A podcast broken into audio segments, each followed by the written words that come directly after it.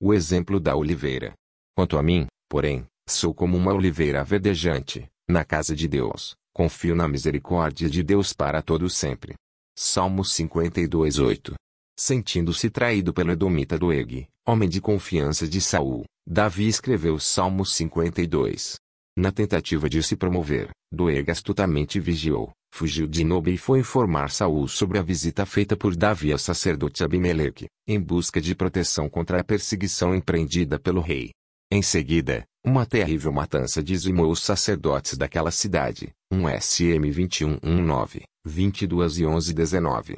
Nesse salmo, o poeta de Israel reafirma a justiça de Deus contra os perversos, difamadores inescrupulosos, vaidosos, os que se utilizam da própria habilidade a fim de prejudicar o semelhante, e se vangloriam da maldade praticada.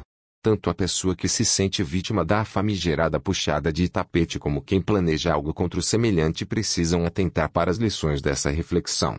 Tão certo como o dia segue-se à noite, o Senhor reivindicará a causa de todo filho fiel que é injustiçado, se isso não causa temor ou representa chance de retrocesso por parte do malfeitor, é motivo de consolo e esperança para a vítima. Na situação em que estava, Davi decidiu permanecer no melhor lugar, ou seja, do lado de Deus. Assim, transformou a situação adversa em oportunidade para o crescimento espiritual. Quanto a mim, porém, sou como uma oliveira verdejante, na casa de Deus, com todo vigor.